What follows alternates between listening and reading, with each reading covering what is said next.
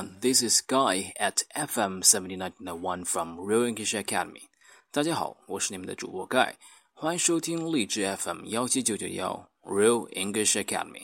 如果你想收听更多我们的节目，您可以通过在手机上搜索手机应用荔枝 FM 并下载，然后关注 FM 幺七九九幺 Real English Academy。今天我们要讲的话题是 A Guide to Dealing with Frustration and Disappointment in Yourself，如何处理好自己懊恼、沮丧的情绪。One of the most common things I see in people who write to me in something we all share disappointment in ourselves。常常会有人跟我抱怨他们的情绪，而往往抱怨最多的情绪呢，则是他们的沮丧。We all feel this because we constantly fail to live up to our standards。我们都会有沮丧的时候，因为我们有时候会达不到自己所期望的目标。We aren't as disciplined as we'd like。我们没有我们想象的那么自律。We don't stick to habits we are trying to create。我们无法坚持自己的某些习惯。We aren't as productive as we plan to be。有时候我们不如期望的那么有效率。We leave small personal tasks and large work tasks undone。工作计划和私人安排都没法像安排的那样完成。We fail in exercising as much as we'd like and eating as healthily as we want。常常没办法像希望的那样去积极锻炼，而且还吃得很不健康。We fail in being the best parent, partner, friend as we think we should be。没办法变成 别人的家长、别人的小伙伴、别人的朋友、别人的那么完美的啊、uh, mate。we should, we should, but we don't. And this is frustrating and disappointing. We all feel it so much of the day. 很多东西我们都应该去做，但是我们却没有。那么随之而来的，则是懊恼和沮丧。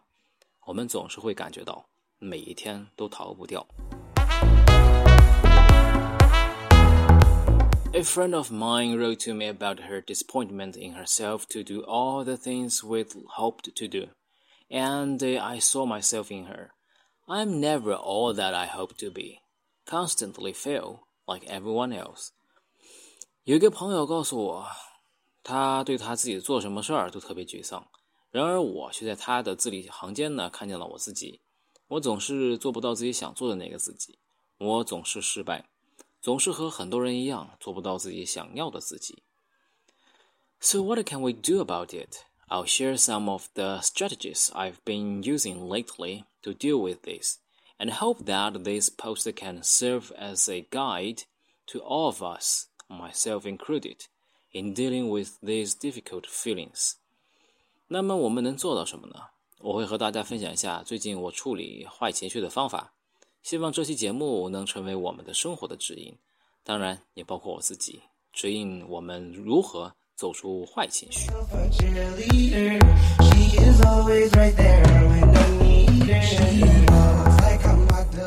Step one: noticing the signals. 注意信号。The first step, as always, is awareness. Pause right now and turn inward to see if you are feeling frustrated or disappointed with yourself or anything。第一步呢，跟其他事情一样，要要善于去发现，停下自己的脚步，然后去审视自己，观察自己的情绪中是否出现了烦恼和沮丧。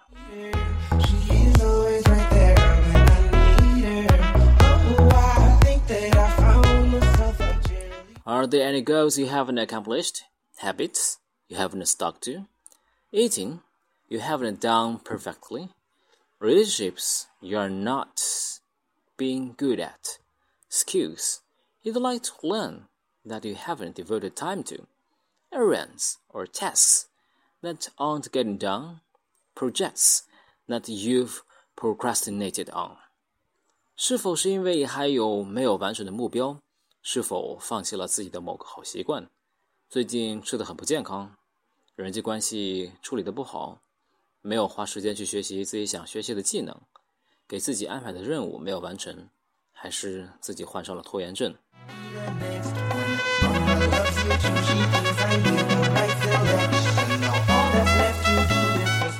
What kinds of feelings come up for you? These feelings are signals that you have expectations of yourself that you aren't meeting. We all have them all the time, and we can't help but continually hope we'll do better. These expectations aren't realistic, but when we fail to meet them, we tend to think they are realistic. But it's our actual selves that are the failure. 这时候，什么样的感觉会涌上心头呢？这样的情绪是你未能达到自己预期的目标的信号。我们都会有这样的情绪，而且我们也无法阻止它们的发生。往往期待不是现实的，但是我们 无法企及的时候，期待却又变得那么的现实。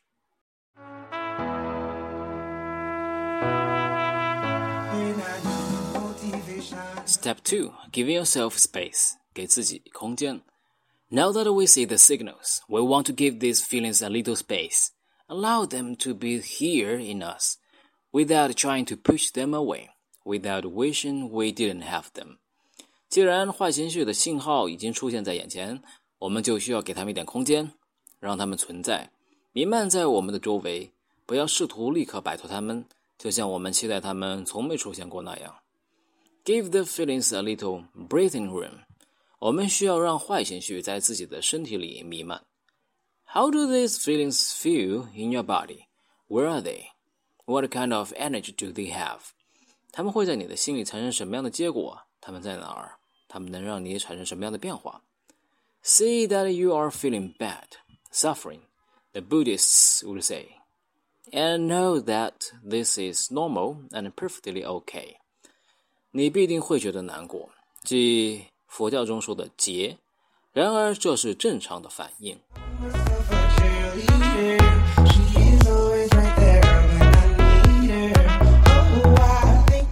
Step three: Giving yourself compassion，给自己一份同情。 If your friend were hurting like this, how would you comfort this friend? Could you give her a hug, some words of compassion, some love? 如果你的朋友有了坏情绪，你会如何去安慰你的朋友呢？也许你会给予他一个拥抱，一些安慰的话语和来自朋友的关怀。Take a moment and do the same to yourself. You are no less worthy of a hug, some love, some kind words. As silly as it might seem, tell yourself you deserve this compassion. 也许你也需要这样为自己做点什么，你自己也需要一个拥抱。一些关怀和安慰的话语，虽然看起来有点傻，但是你应该为自己也这么做。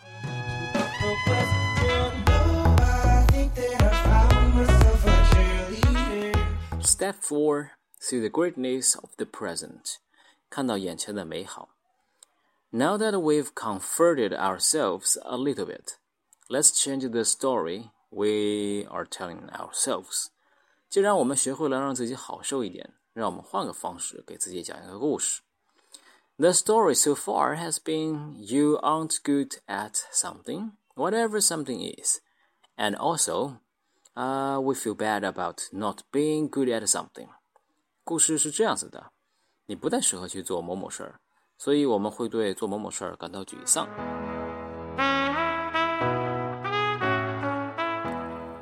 Let's turn from the self we haven't been to the self we have been.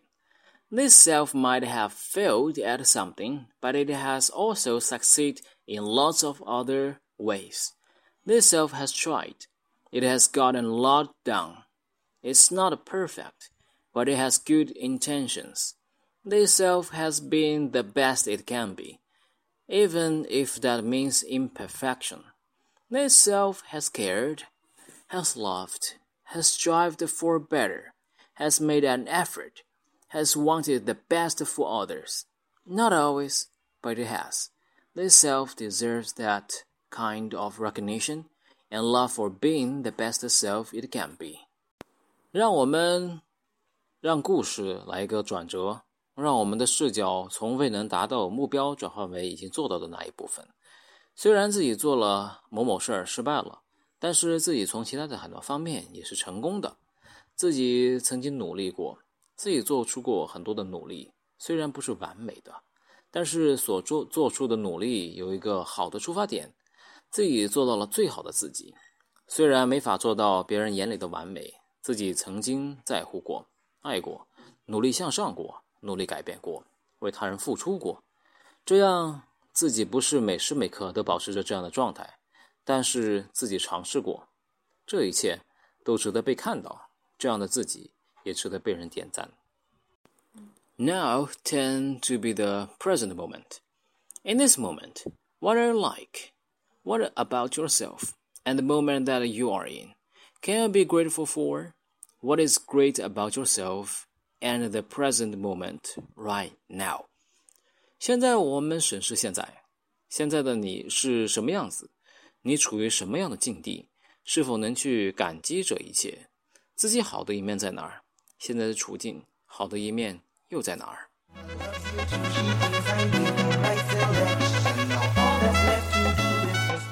Step five: Work with curiosity. 保持好奇。Finally, going forward, let's practice tossing out our expectations of how we are going to do today, and in life in general, and instead adopt an attitude of curiosity. We don't know how we are going to do at work, or in our relationships, or with our personal habits. We can't know. So let's find out. What will today be like? How will it go? 最后，我们努力向前。我们学会如何抛下自己过度的期望，取而代之，我们要学会用好奇、探索的心态去生活。我们不知道我们的生活、我们的人际关系或者我们的个人习惯会改变成什么样子，我们真的无法预测，所以我们要去探索。今天一切会有什么样的结果？一切又将怎样去发展？这一切都等着我们去发现、去探索。Be curious in an attitude of not knowingness，保持好奇的心态去生活，保持探索、学习的心态去生活。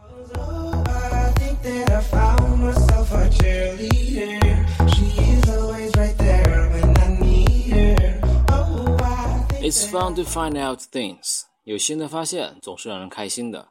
Yes, expectations will come up for us, and we will fail to live up to them, and we will feel frustration and disappointment again. This will happen, and this too will be a bit disappointing because we want to be perfect at being curious and present.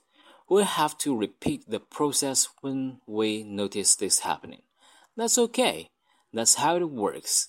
Constantly renewing, never done.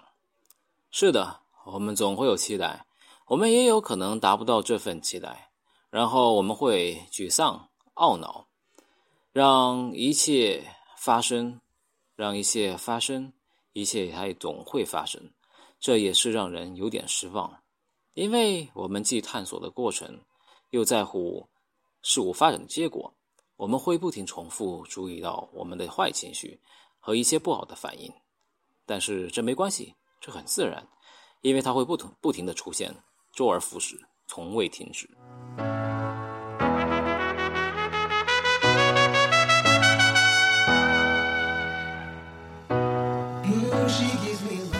But as we get better at this, I promise, we'll learn to see things with a new curiosity, with a gratitude for every moment that we meet, and with a more loving and kind view of constantly feeling, but constantly striving selves. These selves are wonderful, and that realization is worth the ever constant journey. 但是我们慢慢的会学会去改变，我保证我们会学会用好奇心去面对一切，同时我们会更关怀、更包容的去看待那个努力却又失败的自己。自己其实挺棒的，自己对自己的赞赏也是人生旅途中不可或缺的一种动力。